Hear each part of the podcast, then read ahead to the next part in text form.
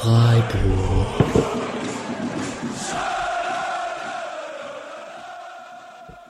Dann hallo und herzlich willkommen zur 238. Episode des Podcast Freiburg. Der SC Freiburg hat ein bisschen Vergangenheitsbewältigung für mich, der in Wolfsburg war, aber auch für sich selbst betrieben und hat anstatt das sechsmal im Stadion Ramalama Dingdong ertönte 1-0 auswärts in Wolfsburg gewonnen. Es war auch ein bisschen glücklich und ähm, ich werde dieses Spiel gemeinsam mit dem lieben Julian, hallo Julian. Hi, hi. Und mit dem Mischa äh, hier besprechen. Hi. Hallo Alex. Ja, ähm, Mischa, sehr glücklich, oder? Also ich war im Stadion, wir werden gleich dazu kommen, wie viel ich davon mitbekommen habe. Auch einfach, weil ich echt nicht viel gesehen habe, weil der Block sehr klein war und es wurden, könnte man die Fahnenschwenk-Diskussion nochmal aufmachen, weil ich habe wirklich nichts gesehen. Nichtsdestotrotz ähm, habe ich auch durch die Highlights vor allem dann mitbekommen, das war doch schon sehr, sehr glücklich. Ja, vielleicht nicht sehr, sehr glücklich, aber glücklich oder sehr glücklich. Da könnte man nochmal schauen, wie die Abstufung ist. Hm, ja, war schon, war schon glücklich, würde ich auch behaupten. Aber hey, so Spiele mit, keine Ahnung, 10 zu 4 Schüsse und dann gibt's halt zwei Großchancen auf der eine, eine Großchance auf der anderen. 1-0 ist im Bereich würde ich sagen. Ja, Julian, du bist schon gedanklich in London oder wie sieht's aus? Zumindest habe ich das Spiel relativ schnell abgehakt und mich äh, auf London fokussiert. Genau, ich fliege am Mittwoch und leider zu spät, um mir noch ein englisches Spiel anzuschauen, was ich eigentlich auch fest auf der Liste hatte, aber es passt einfach nicht. Und freitags spielen die nicht. Mhm. Äh, bis runter in die sechste Liga zumindest habe ich keins in London gefunden. Äh, aber ansonsten habe ich schon sehr, sehr viel Bock und freue mich drauf. Und äh, apropos, wenn da jemand aus einer unserer, aus unserer Gruppe noch sucht, äh, falls doch noch ein Ticket rausspringt, weil Leute krankheitsbedingt ähm, ausfallen oder sowas, ein Ticket äh, hätte auf jeden Fall noch Interesse. Ja, bis, bis wann? Also wann ist bei dir Landecalling? also Stark. Stark. Dranbleiben ähm, bis zum Ende, meine Freunde. Ja. äh, ist tatsächlich egal, weil äh, Jonas für das Ticket ist, ist auf jeden Fall in London, von daher ähm, geht das auch kurzfristig wenn ihr es hört, wenn ihr in London seid. Immer noch. Genau, dann machen wir doch vollen Fokus auf diese Anfrage und sparen uns heute den restlichen Housekeeping-Part bezüglich Unterstützen, Spenden etc. Links findet ihr in den Show Notes. Aber voller Fokus darauf, und wenn jemand ein Ticket übrig hat oder jemanden kennt, der jemanden kennt, helft. Help, help Julian und Jonas, habe ich verstanden, ne? Help them out. Ähm, von meiner Clique, die auch in Wolfsburg dabei war, sind auch ein paar in London dabei. Ich bin schon auch ein bisschen neidisch, aber es kommen ja noch weitere internationale Spiele diese Saison. Und das sieht aus wie der schlimmste Gästeblock der Welt, von daher. Ja, ja, das stimmt. Ja, genau. Ähm, prinzipiell könnte man über das Wolfsburg-Spiel sprechen. Wir haben als Segment immer davor aktuelle Themen rund um den SC und der heute stattgefundene DFL-Investoren-Einstieg Pressekonferenz, Debatte etc., Abstimmung, das hat heute stattgefunden. Das betrifft den SC natürlich auch. Julian, magst du, es ist mehr dein Thema als mein Thema. magst du starten? Ja, also es ist jetzt tatsächlich dann heute eben beschlossen worden, dass es diesen Investoreneinstieg geben wird, auch wenn man bei der DFL nicht Investoreneinstieg sagen darf. Ähm, aber natürlich ist es genau das. Also äh, wird eine abgespeckte Version von dem sein, was es jetzt im, was im äh, Frühjahr noch gescheitert ist. Ähm, in dem dann zukünftige Einnahmen äh, quasi jetzt verkauft werden äh, für eine unmittelbare Finanzspritze, die jetzt der Liga zugutekommen soll. Äh, Vermarktung im Ausland, äh, Kampf gegen illegales Streamen, was irgendwie so ein Ding von 2010 mehr zu mehr ist für mich als das, also womit man, dass man glaubt, dass man sowas irgendwie effektiv mit Anti-Piraterie bekämpfen könne. Ähm, und genau, virtuelle Werbung und was weiß ich, also alle, alle Möglichkeiten. Mein Hauptproblem ist weniger, was sie mit dem Geld machen wollen, sondern dass es relativ klar ist, dass man das auch selbst hätte finanzieren können und dass die Ligen in Frankreich, in Italien ähm, diese, diesen Schritt mit dem Investor bereits bereuen Deutschland hat eine weniger radikale Version jetzt davon, weil man es nicht auf ewig oder nicht auf 50 Jahre, sondern eben auf diese äh, 20 Jahre. Aber ich finde 20 Jahre auch eine sehr, sehr lange Zeit. Also es ist äh, bis 2045. Das klingt dann schon ein bisschen anders, finde ich. Ähm, ja, und. Da sind wir Mitte 50. Mhm. Ja. das ist doch scheißegal. ja. Sagen gibt's Winter-WM in Deutschland. Ja. ja. also genau, da glaube ich auch, dass man da ganz andere Probleme hat. Und es wirkt halt sehr so, als ob es jetzt äh, ein erster Dominostein ist, der fällt und nachdem das dann mal weg ist, äh, die berühmten roten Linien, die heute auch bei dieser Pressekonferenz zehnmal irgendwie erwähnt wurden, ohne zu sagen, was die denn dann genau sind, ähm, mit verlegten Spielen und anderem Spielplan und Einfluss des, der Investoren und so, sind jetzt alle nicht mehr so klar. Ähm, deswegen, der SC hat dagegen gestimmt, das hat mich gefreut, da sollte man sich aber auch nicht irgendwie zu sehr drauf ausruhen. Es ist ziemlich hart, dass am Schluss dieser ähm, ganze Antrag mit den geringstmöglichen Stimmen für einen Erfolg angenommen wurde nachdem man quasi im Frühjahr noch die ganze Zeit gesagt hat, dass das natürlich nur geht, wenn man eine breite Unterstützung in beiden Ligen habe und das eindeutig nicht hat. Ähm, und anonym wird, halt. Ja, genau, dass es eine anonyme Wahl war, die auch nicht so viel gebracht zu haben scheint, da man da jetzt irgendwie doch alle auf Nachfrage dann gesagt haben, wie sie stimmen oder fast alle, dass man sich beim Rest dann denken kann. Aber ja, also ich denke mal, das wird auf jeden Fall in den nächsten Wochen auch in den Stadien entsprechende Antworten geben von den jeweiligen Kurven ähm, auch weil einige Vereine sich sehr bewusst über ihre eigenen Mitglieder hinweggesetzt haben. Nicht nur in einem erwarteten Willen, sondern die jetzt auf den Mitgliederversammlungen im Herbst eigentlich eine sehr klare äh, Wahlauftrag bekommen haben. Und das wird auf jeden Fall, glaube ich, noch ein sehr, sehr heißes Thema die nächsten Monate. Was es dann am Schluss alles heißt, ich weiß es nicht, äh, aber es, wird kein Schritt sein, den ich, äh, der, der mir irgendwas Gutes verspricht. Und ich sehe auch tatsächlich ganz keine Ahnung, VWL-mäßig nicht, was das einem so bringen soll, aber da bin ich auch nicht der richtige Ansprechpartner für. Genau, ich glaube, das ist ja auch noch eine Sache, ne? Ob das im Endeffekt dann eine kluge oder eine nicht so kluge Entscheidung ist, das ist mir ehrlicherweise auch so ein bisschen egal, ne? Also dann, ich bin jetzt nicht irgendwie da, um dann Tipps zu geben, ähm, wie man sich am besten vermarktet, genau. Und ob man das selber macht oder halt irgendwie über was anderes. Ich denke auch, das Wichtige ist eben, das dann Macht aus der Hand gegeben wird und man dann als Fans ja irgendwie nochmal einen schwierigeren Hebel hat, Druck auszuüben, weil es dann eben da irgendwelche Verträge mit den irgendwelchen Dritten gibt. Ähm, ist die Frage, wie wie hoch die Wahrscheinlichkeit ist, dass dieses Druck ausüben auf die DFL hilft, wenn sie alle ihre Anteile noch hat, weiß ich jetzt auch nicht genau, muss man genauer diskutieren. Ähm, ja, dann eine Sache, also ich meine, ich bin sehr dagegen, dass sie Piraterie bekämpfen. Äh, ja, das wäre vielleicht noch, noch die eine Sache, die ich da inhaltlich zu sagen habe. Ich finde, sie sollten äh, da wegschauen. Ist vielleicht sogar legalisieren. Fußball für alle, umsonst. Ja, dem kann ich auch nur zustimmen.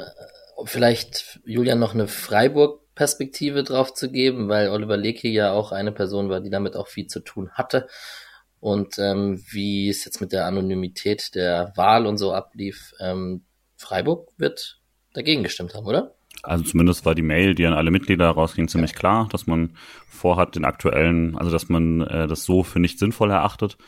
Ähm, ich glaube auch der große Unterschied ist dann tatsächlich, dass es bei dem Investitionsrahmen, der jetzt da drin ist, also eine knappe Milliarde, was eine völlig absurde Summe ist, ne? also da hört es dann bei mir auch irgendwie auf, dass ich das vernünftig einordnen kann, aber ähm, dass, dass das eben aus TV-Geldern selber finanziert werden könne und dass es dann für nicht sinnvoll erachtet wird, sich da jemand externen reinzuholen, was bei den über zwei Milliarden noch nicht der Fall gewesen sein soll.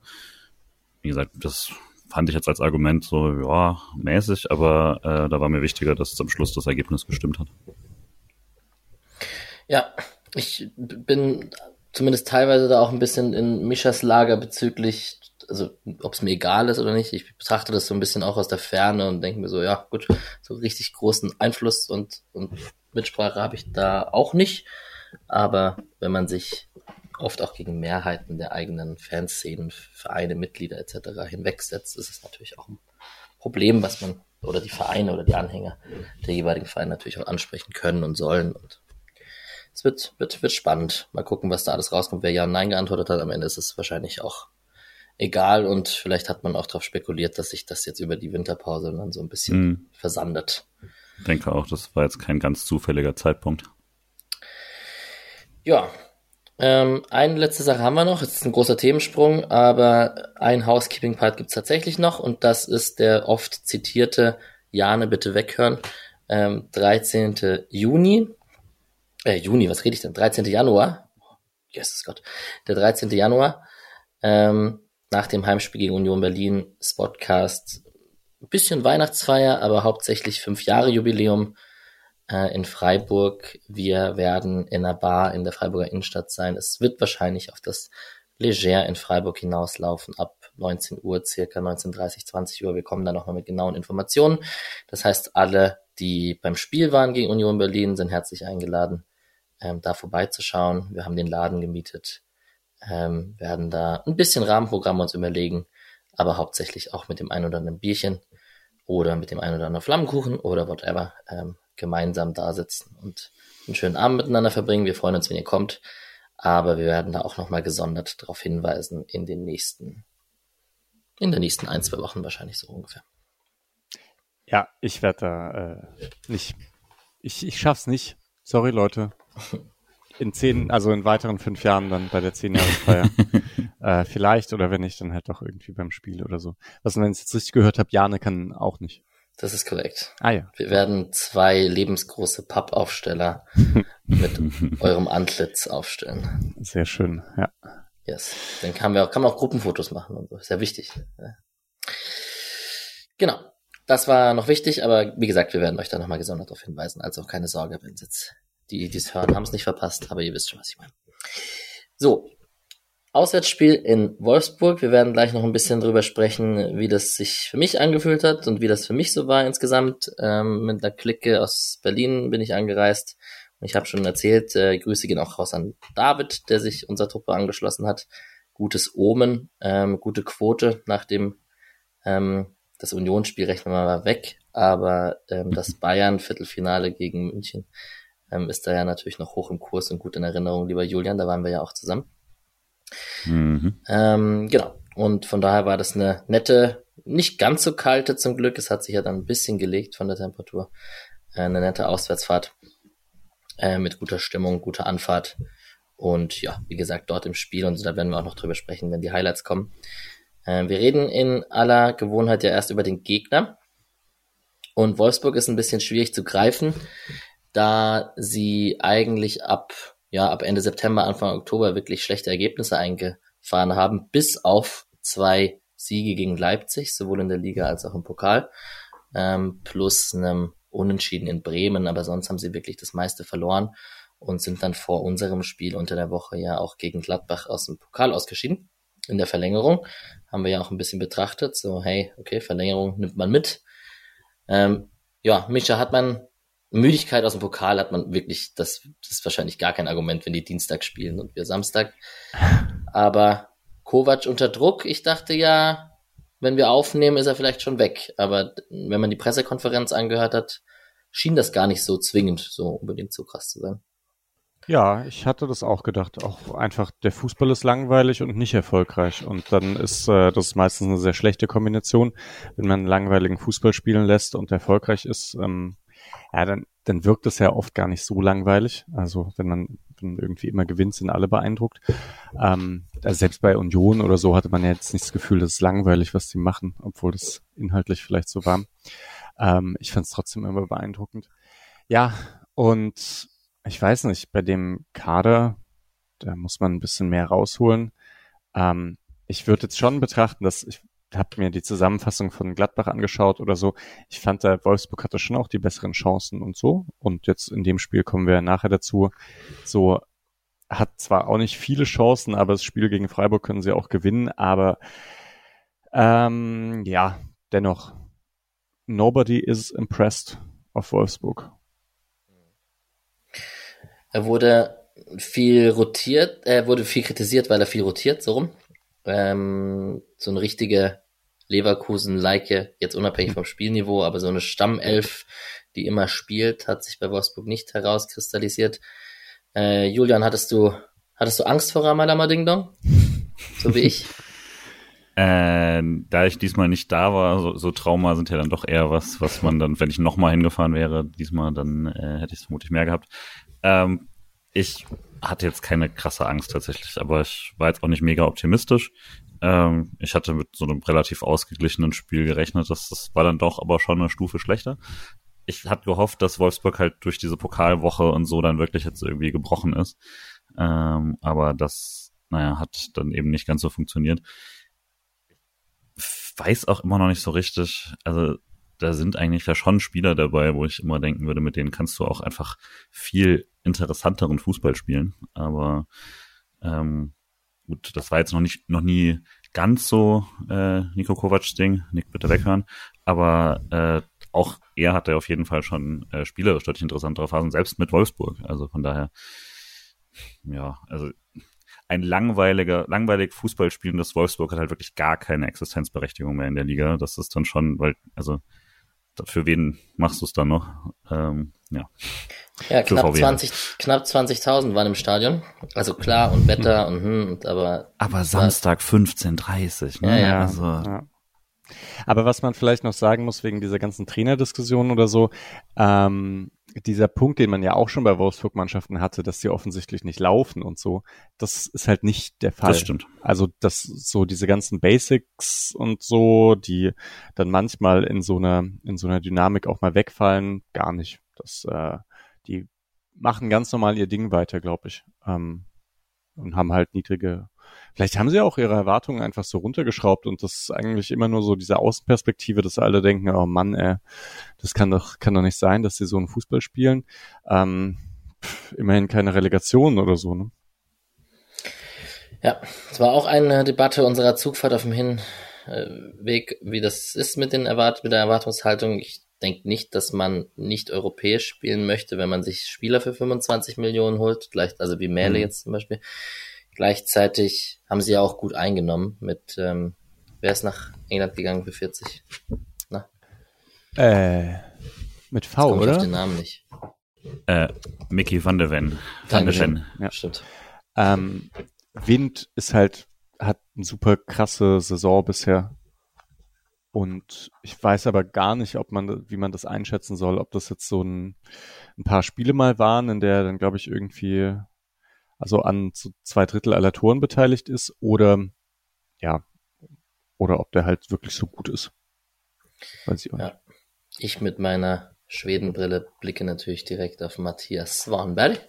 Mhm. Ähm, ansonsten. So schön ausgesprochen, Alex. Gerne, gerne. Ich habe mir Mühe gegeben. Ich hoffe bald, dass Johansson mal ein Spiel für die erste bekommt, nachdem er auf der Bank saß.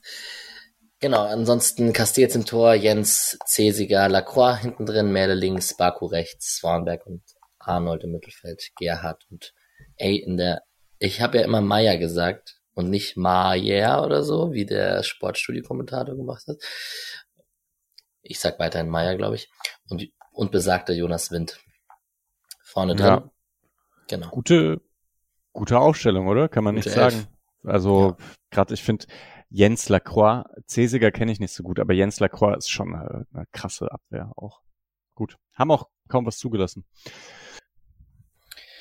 Ja, genau. Und dann können wir eigentlich Richtung Freiburg blicken.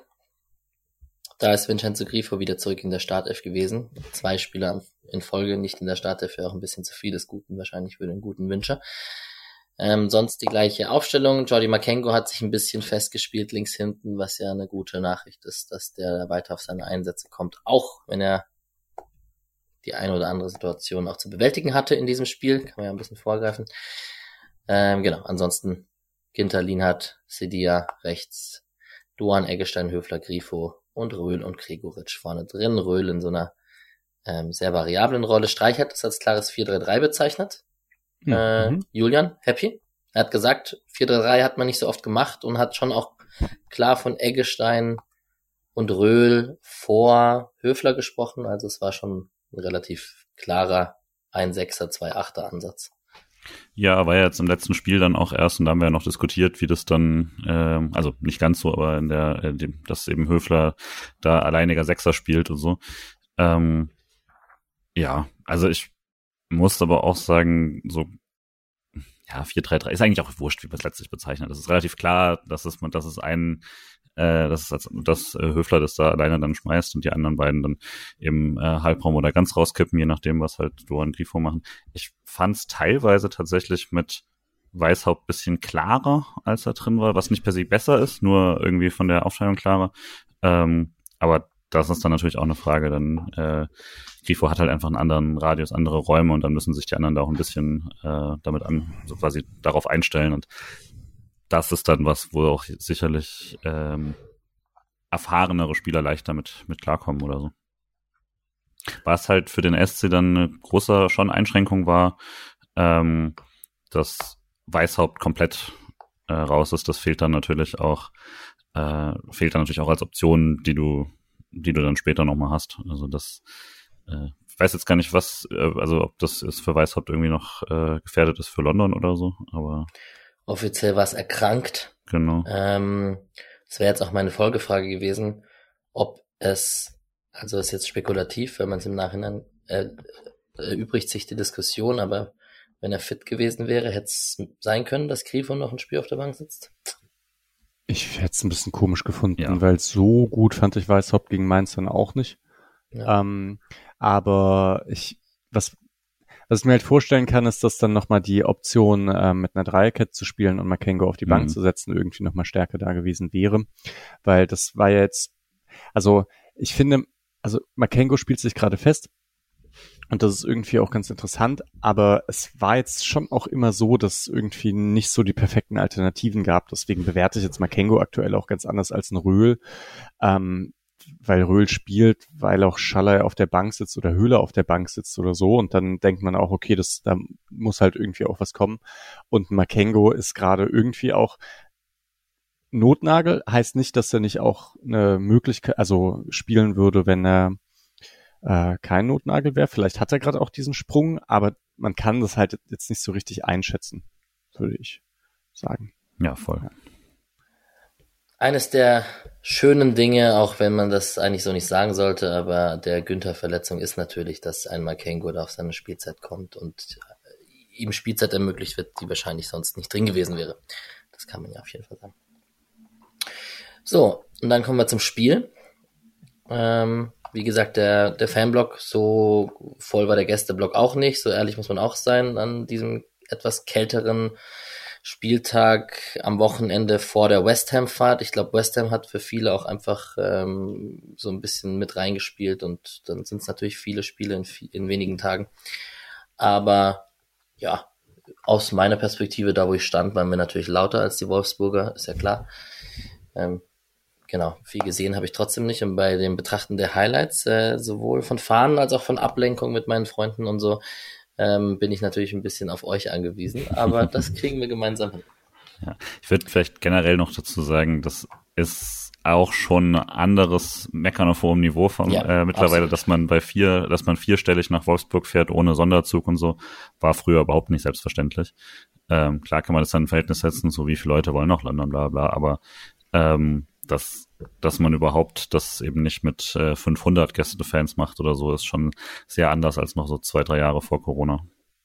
Absolut. Und aus Berlin äh, sowieso die allerbeste Anfahrt, weil du setzt dich einfach in Zug und bist gefühlt in anderthalb Stunden da und äh, hast ja auch nicht einen sehr großen Laufweg durch das wunderschöne Wolfsburg mit seinen Outlets auf dem Weg.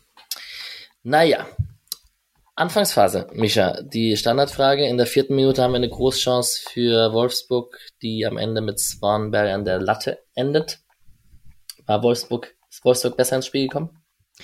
Das hätte ich sogar gar nicht unbedingt gesagt, ähm, weil, ah, aber jetzt mache ich noch kurz den Taktik-Exkurs äh, wegen, der, wegen des 4-3-3s. Mhm. Ähm, am Anfang sah das gar nicht so aus. Also ihr habt mhm. jetzt vorhin ohnehin über ähm, mit dem Ball gesprochen und gegen den Ball ist war Röhle am Anfang ähm, mit vorne einfach und mhm. dann Freiburg ist durch, er hat durchgepresst bis auf Castells, was ich jetzt auch schon länger nicht mehr gesehen habe. Ich kann mir vorstellen, dass das damit zu tun hatte, dass ich glaube, Bochum auch so ein Mann gegen Mann äh, Ansatz gewählt hat und Wolfsburg ganz schön kaputt gemacht hat. Ähm, ja, und da gab's eben so so ein paar, ich fand also zumindest gute Pressing-Situationen.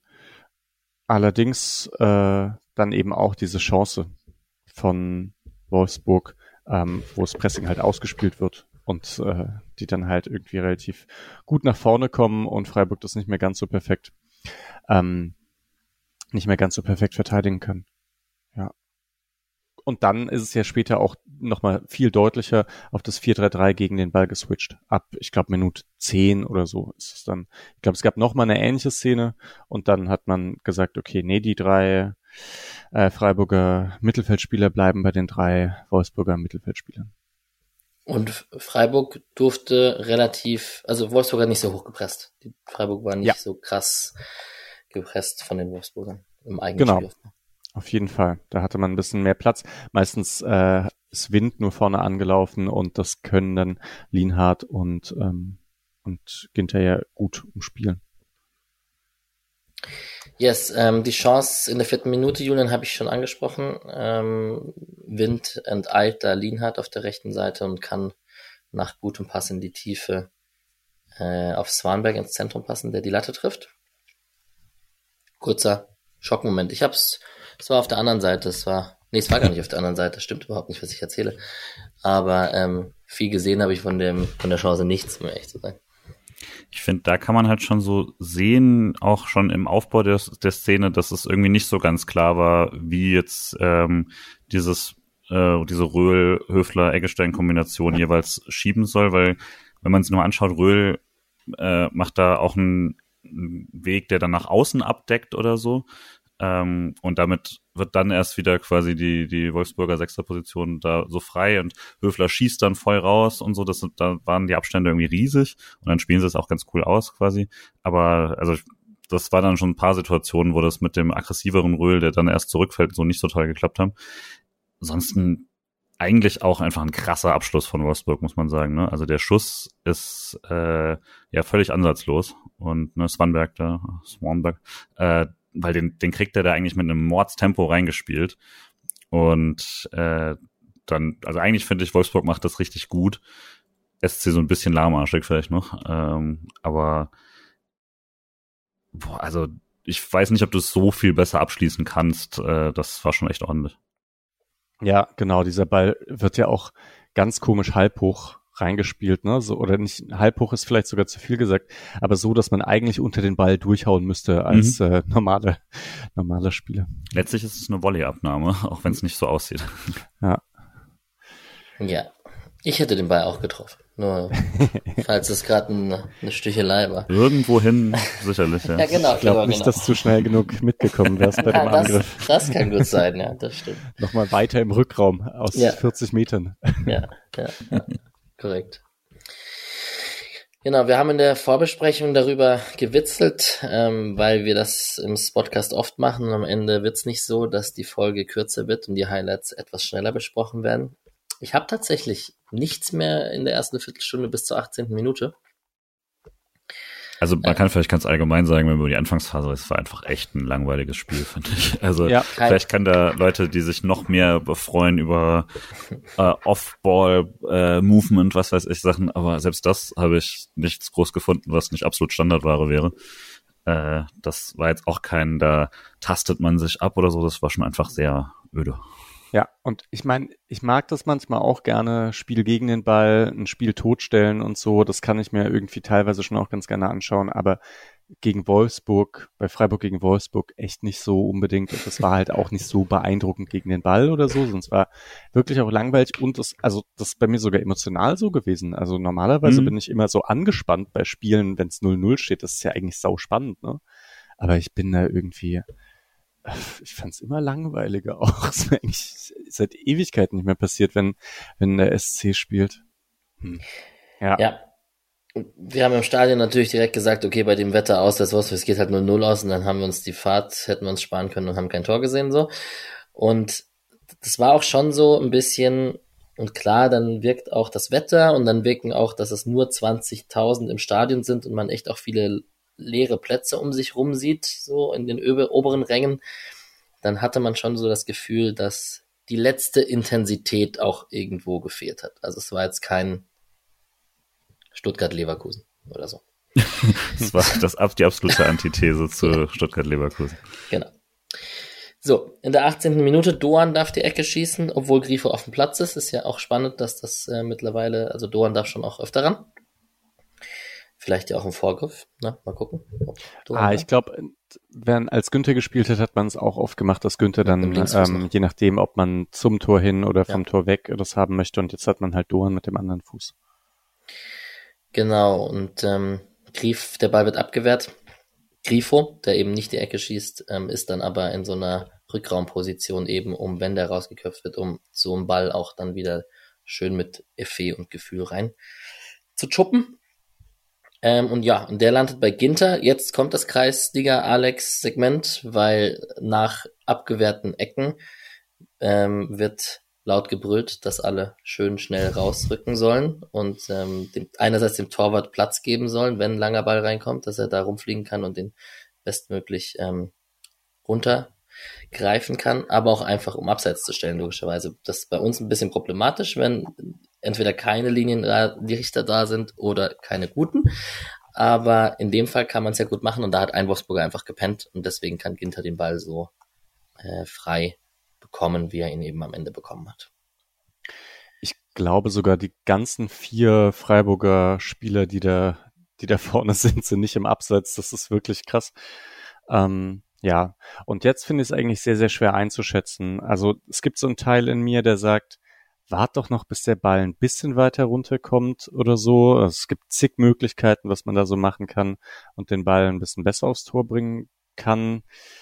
Ähm, und dann weiß ich auch nicht. Es ist, er nimmt den Ball halt mit dem Rücken zum Tor, mit der Brust an und kriegt dann irgendwie noch einen Abschluss hin. Wahrscheinlich ist es schon ein sehr anspruchsvoller Ball. Ich glaube auch in der Halbzeitpause sagt das der Interviewpartner, ähm, dass das gar kein leichter Abschluss wäre. Aber muss ein Wolfsburger gewesen sein. Ähm, naja. Ja, wie, wie habt ihr es gesehen? Muss, muss man machen oder schweres Ding?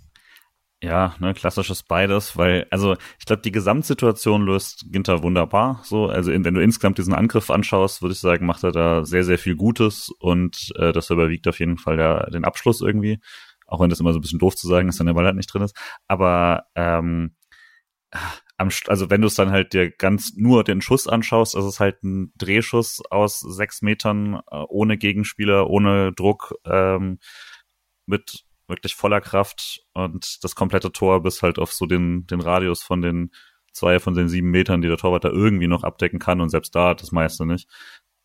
Der sollte dann schon rein. Also, aber ich finde es auch so ein bisschen unfair. Also ob da hat der, also der Datenanbieter hat der der Szene einen Expected Goals Wert von 0,73 gegeben, also quasi wow. ein Elfmeter. Das sehe ich dann nicht, weil ich schon sagen würde, du musst die Gesamtdynamik der Szene beachten und das ist natürlich dann, ne, du hast eine leichte Rückenlage, bla bla, das gehört alles dazu, aber also Minimum 50-50 sehe ich da schon auch, dass er irgendwie rein soll und äh, ich glaube, man würde schon über diese Szene deutlich mehr nachdenken, wenn äh, Gregoritsch später sein Tor nicht macht.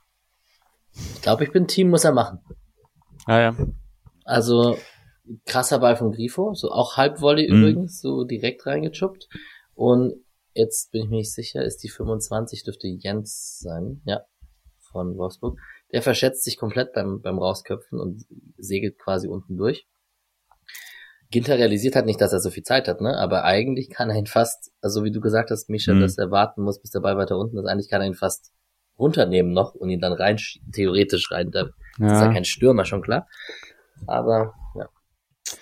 Ich komme halt direkt 16 Uhr war ich noch beim Muay Thai Training ähm, äh, Beginner und ich und wir haben Kicks geübt und dann muss man auch also halt so praktisch einmal mit der Hüfte eindrehen und so ganz rum und das da stabil zu bleiben und genau dorthin zu treffen. Also ich habe es gerade viel versucht. Ja, es ist gar nicht so leicht, finde ich. Hat, Matze ist, Muay Thai Training machen, bitte. Ja, ich wollte gerade sagen, ist Matze Ginter nicht so gelenkig wie Slatan Ibrahimovic in seinen besten Tagen.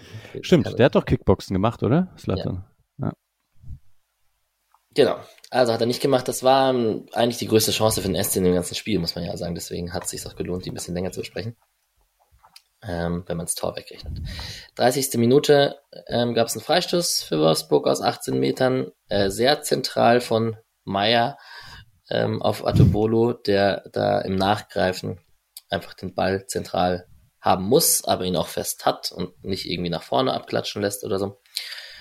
Ähm, da weiß ich noch aus dem Stadion auf jeden Fall, dass ich Schiss hatte, weil ich habe auch vor Arnold Schiss, wenn er da zum Freistoß anläuft und so. Der hat dann am Ende nicht geschossen, aber da, das war schon eine gute Position.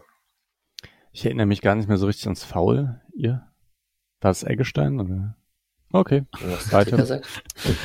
Äh, was ich vielleicht generell in der in der, der Phase noch des ähm, also irgendwo irgendwo äh, nach der Ginter-Chance hat Lienhardt so einen absoluten Horrorpass wieder im, im Aufbau, wo er schon echt ein paar zu viele hatte dieses dieses Saison.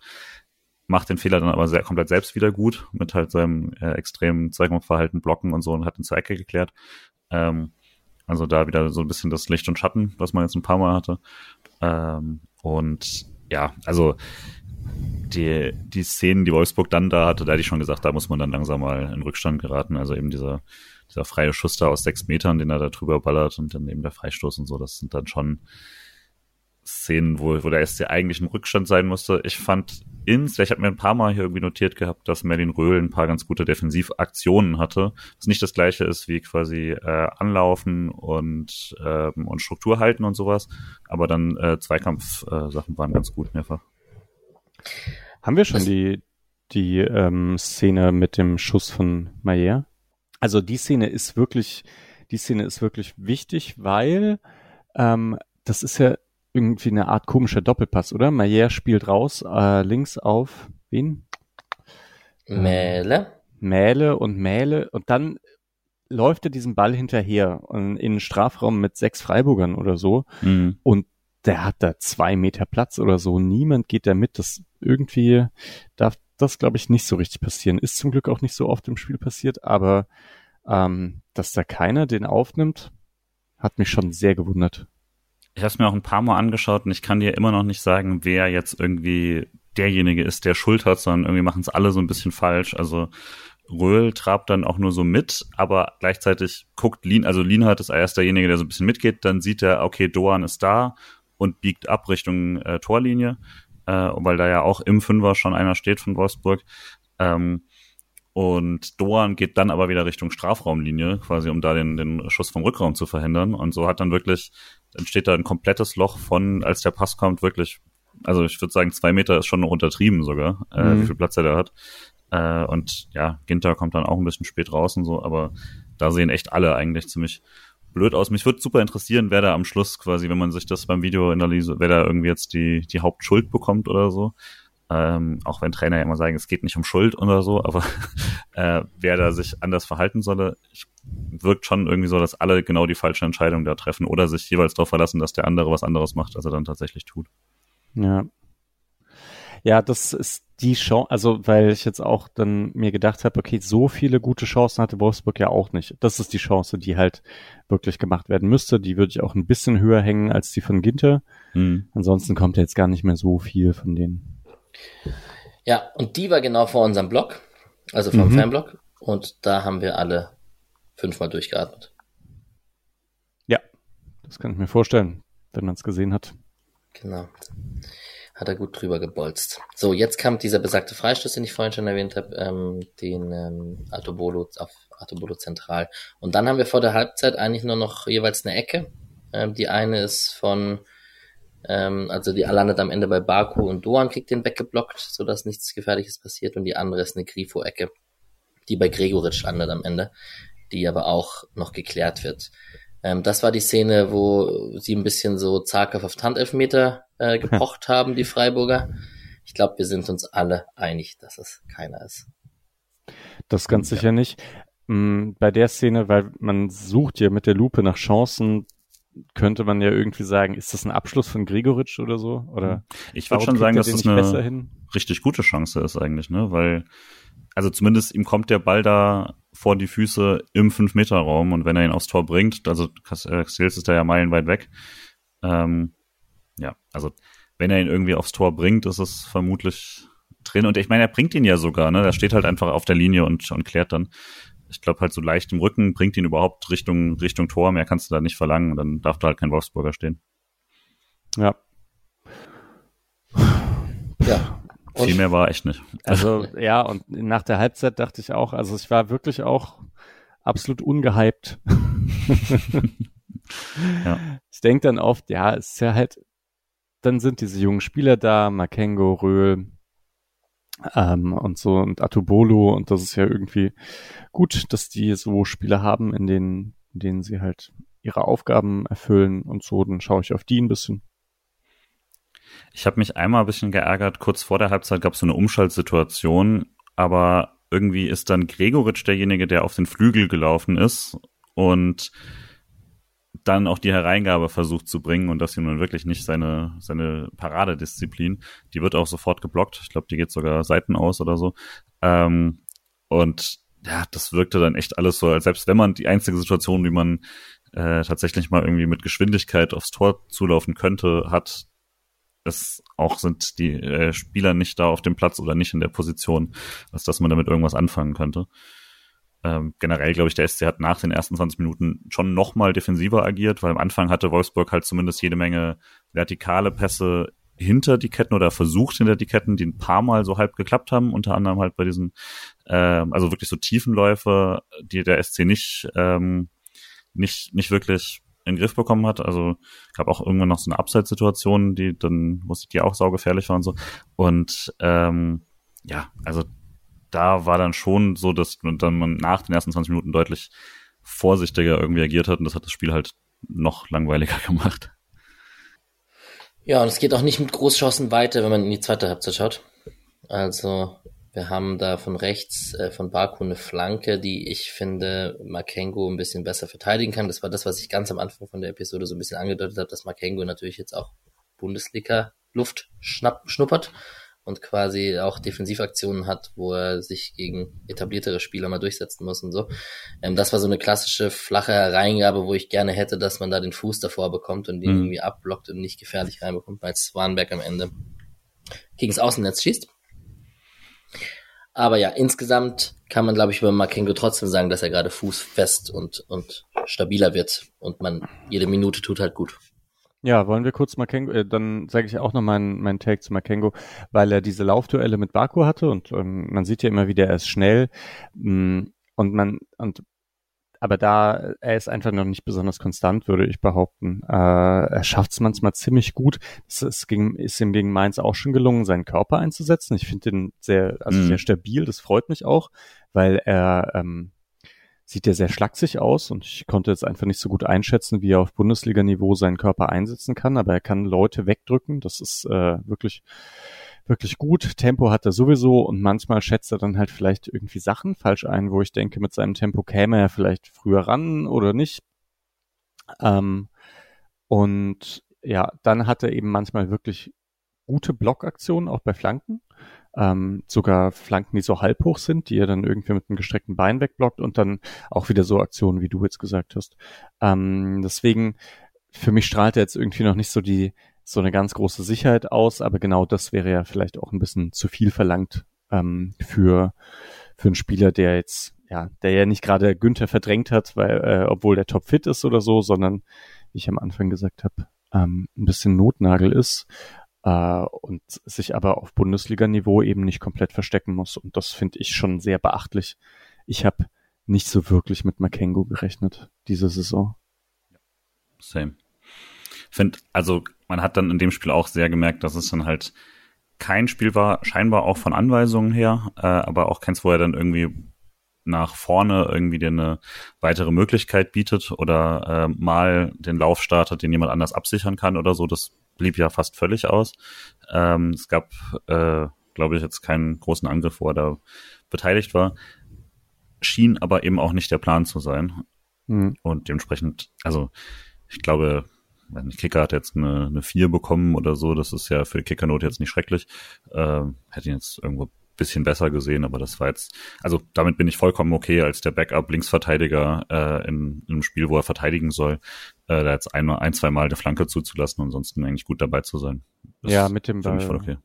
Das würde ich auch vielleicht noch ergänzen. Ich bin manchmal ein bisschen frustriert gewesen, weil ich schon das Gefühl hatte, dass Makengo auch am wenigsten Druck bekommt von allen hm. und dann aber jetzt eben keiner ist, der dann damit irgendwie was anfängt. Also ich glaube, wenn jetzt Weißhaupt so viel Platz bekommt wie Makengo, dann passiert da was. Ne? Also dann zieht er halt so ein paar Dribblings an und Makengo kann das aktuell noch nicht, obwohl er ein bisschen angedeutet hat, dass er in Dribblings gehen kann. Ähm, aber er war halt in diesem, okay, ich nehme den Ball an und passe ihn weiter, wirklich sehr sauber. Also da gab es keinen hm. Fehler und das ist auch schon was wert. Und da waren ein paar Bälle dabei, äh, wo ich mich auch dran erinnere, die gehen praktisch so im Rücken des pressenden Stürmers vorbei Richtung Torhüter oder so. Also Pascal Stenzel Gedächtnisrückgaben, ähm, die, die schon gut gemacht hat, fand ich. Ja.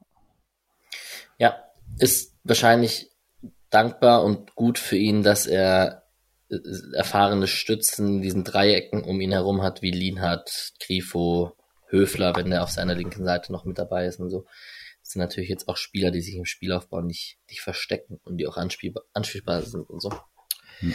Aber weil du, Alex, weil du meintest, es wurde in der zweiten Halbzeit nicht besser. Ich, vielleicht hast du aus dem Ticker noch irgendwie mehr gezogen, aber ich habe jetzt auch eben nochmal meine Notizen alle durch und also es gab auch so über Opta und sowas, es gab neun Abschlüsse in der ersten Halbzeit, wo auch schon ne, diese Mini-Abschlüsse dabei sind. In der ganzen zweiten gab es noch fünf, also das Spiel wurde auf jeden Fall noch schlechter mhm. und dazu, also ich hatte nach dieser Außennetzsituation keine, also gab es einen Freistoß, der drüber ist und von Wolfsburg und sonst hast du echt wirklich 20 Minuten eigentlich keine Szene. Vielleicht deswegen nur als allgemeines, ich finde halt auffällig, dass so Pressing-Resistenz und beziehungsweise also nicht als Einzelsing, sondern als mannschaftliche Lösungen finden dafür ziemlich gering ist schon seit einer Weile. Auch gegen Mainz war das ein Problem, obwohl das beides keine Mannschaften sind, die jetzt irgendwie das hochgradigste, ähm, disziplinierteste haben, sondern die laufen halt dann auch viel und haben das irgendwie mit, mit Tempo und äh, Engagement gemacht oder so. Aber ich hätte erwartet, dass man da einfach mehr Anspielstationen findet, mehr Laufwege hat, äh, weil das ja schon auch eine Stärke war, die man hatte. Und das wirkt gerade so ein bisschen nach einem spielerischen Rückschritt in den letzten Wochen diesbezüglich. Hm, ja, sage ich da was dagegen oder nicht oder so? Äh, bin ich mir, also gerade mannschaftlich gesehen, ich finde es nicht ganz so schlecht, aber das ist jetzt wahrscheinlich eine Einschätzungsfrage, wie, wie schlecht, also wie viel schlechter man es findet. Also, weil ich glaube, alle sind sich einig, es war mal auf einem höheren Niveau. Ähm, wahrscheinlich sind wir uns aber auch einig, dass es halt jetzt nicht katastrophal ist oder so, mhm, ja. ähm, bis auf Eggestein, der so das erste Mal, ich fand es gegen Wolfsburg das erste Mal, da habe ich ein schlechtes Eggestein-Spiel gesehen. Der hatte zwei, also wirklich mhm. miese Ballverluste. Ne? Beide direkt nach der Halbzeit auch, ne? Ja, genau. Und ähm, positiv hervorgestochen ist er überhaupt nicht, fand ich, sondern er ist ziemlich untergegangen. Ähm, ja, ansonsten, ich finde schon auch immer noch, dass Linhard Ginte diese Verlagerungen sehr sauber spielen und so. Und da, also da gibt's schon immer wieder noch, also gibt's schon so Elemente, die ich gut finde. Ähm, wo ich jetzt auch nicht sagen würde, alles ist da ganz schlecht oder so. Es können nicht alle so gut wie Freiburg Pressung umspielen auch. Also andere Teams meine ich jetzt. Ja. Aber ansonsten, also ich glaube, wahrscheinlich sind wir nicht weit weg voneinander. Also Urbu hatte mir noch ein Spiel geschrieben, das quasi sein Ding war, dass man eigentlich nur am Anfang halt wirklich äh, da viel zu viel Raum hinter den Pressinglinien hatte, dass man irgendwie auch, auch paar Mal Makengo quasi rausgelockt hat, niemand hinter ihn geschickt hat und sowas und dass das danach alles nicht mehr so war und dass man das dann als ordentliches, sinnvolles Auswärtsspiel gemacht hat.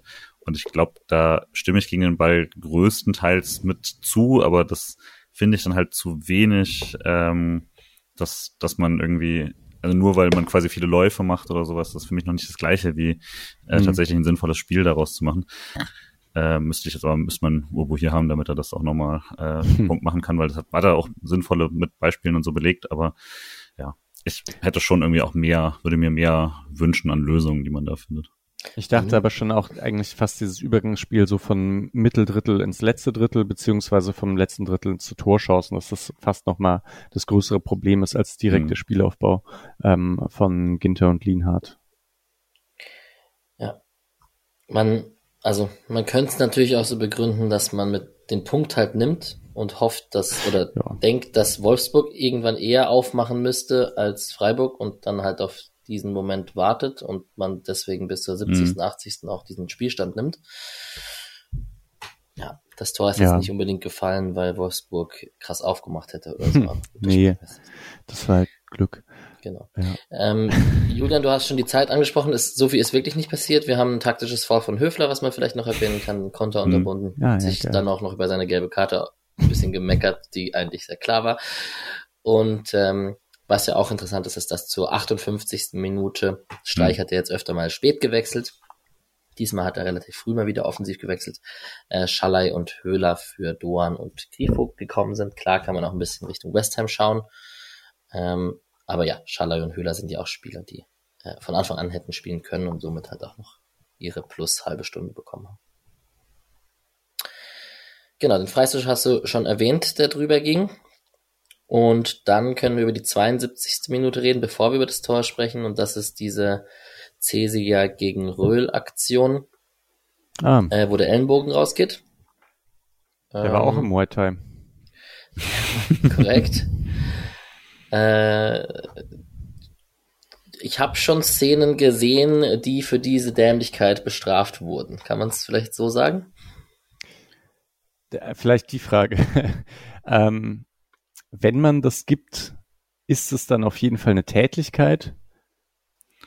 Es, ich glaube tatsächlich, das ist die, bisschen die Schwierigkeit, ne, wenn du sagst, aber andererseits gibt man sowas im Mittelfeld, würdest du es nicht abpfeifen und gelb geben irgendwie? Also ist das nicht ne klassischer Ellbogenschlag ins Gesicht in einem Duell ist ja auch was, was man im Mittelfeld auch mal abpfeift und gelb gibt. Und dann muss man vielleicht nicht auf die rote Karte und nicht den höchsten Standard nehmen und checken darf man es eh, weil es ein potenzieller Elfmeter ist. Da musst du nicht auf die Tätlichkeit mhm. checken ich finde es schon, also es fällt mir, wenn ich es wirklich jetzt versuche, Freiburg-Brille nicht aufzuhaben und so, es fällt mir schwer, die Szene anzuschauen und zu sehen, was er da aus Versehen machen kann, weil die Bewegung schon, also sie geht halt sehr hart raus mit dem Arm. Es ist auch gleichzeitig so, also wirklich so blöd, dass ich mir nicht vorstellen kann, dass er versucht, ihn ins Gesicht zu treffen. Ich glaube, er, er will diesen Check quasi machen gegen, wo, also wohl da bisschen hauen, wie, wie man es öfter im Strafraum macht und der kommt da einfach viel zu hoch.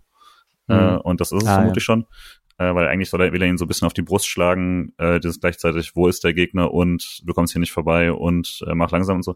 Aber wenn, dann würde ich halt auch sagen, wie bei anderen Sachen, ne, wenn du daneben trittst, ist es ein Foul und wenn du daneben schlägst, ist es ein Foul. Und das jetzt als Laufbewegung durchwinken zu lassen, ich kann grundsätzlich damit leben, wenn man so VAR-Sachen dann nicht hat und so, das, deswegen kann ich da mit Bauchschmerzen auch irgendwie drüber hinwegsehen, aber ich fand es schon viel für, wie Alex sagt, ne, für äh, Sachen, die es schon, die man auch anders schon gesehen hat oder die man anders äh, geben kann.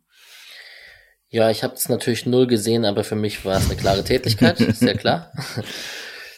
aber klar, ähm, es wurde ja wohl offensichtlich gecheckt, ne?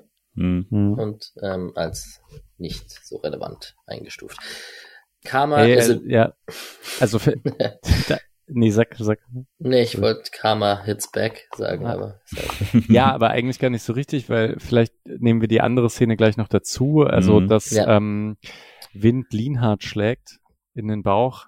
Lienhardt Minute, ja. sinkt zu Boden und schreit und so. Ich glaube, so, so sehr tat dieser Schlag jetzt auch nicht weh. Und Wind bekommt Gelb dafür. Vielleicht ist das ja das Argument, ne? Also, eigentlich also wenn man halt ganz genau drauf schaut, mhm. hat man so zwei rote Karten ähm, in einem Spiel, das irgendwie überhaupt nicht hart oder hitzig ist oder sonst irgendwas. Und äh, das hätte irgendwie überhaupt nicht gepasst, finde ich auch. Aber klar, wenn, also man findet jetzt Argumente dafür, da zwei Spieler vom Platz zu stellen. Was auch ein bisschen verrückt ist, oder? Ja. Viel Wind um nichts, äh, soll ich von Jana ausrichten. Ja. Schön. Also, wenn man bei dem Schlag nochmal ist, ich, also da würde ich tatsächlich ja, das ging dann ein bisschen weg bei anderen oder so, aber ich finde den eigentlich noch deutlicher und da finde ich es noch klarer, dass er bewusst schlagen will, also dass es kein Drehen ist oder so. Ne?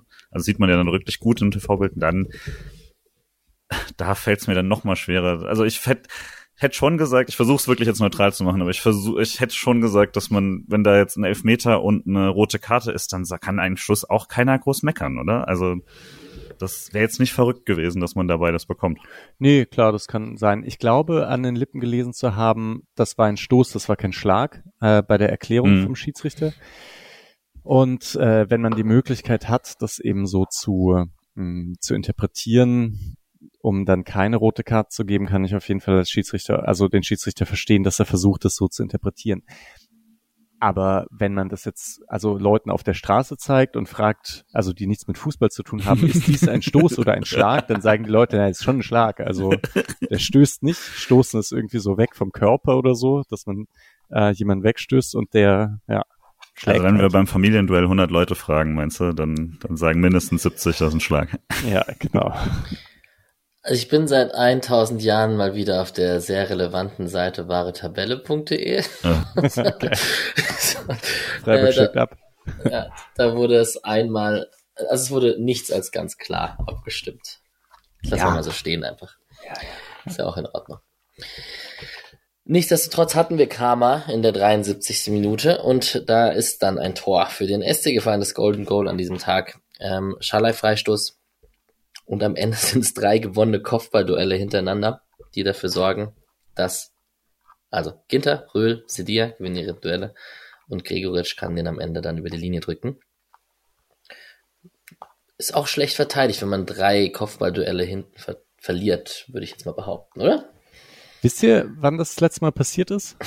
Nee. ähm, das war nämlich beim 2 zu 1 gegen Bayern im Pokal, äh, bevor der Elfmeter gekommen ist. Ah. Ja? Erinnert ihr euch, mhm. war, war, das Tuchel damals schon?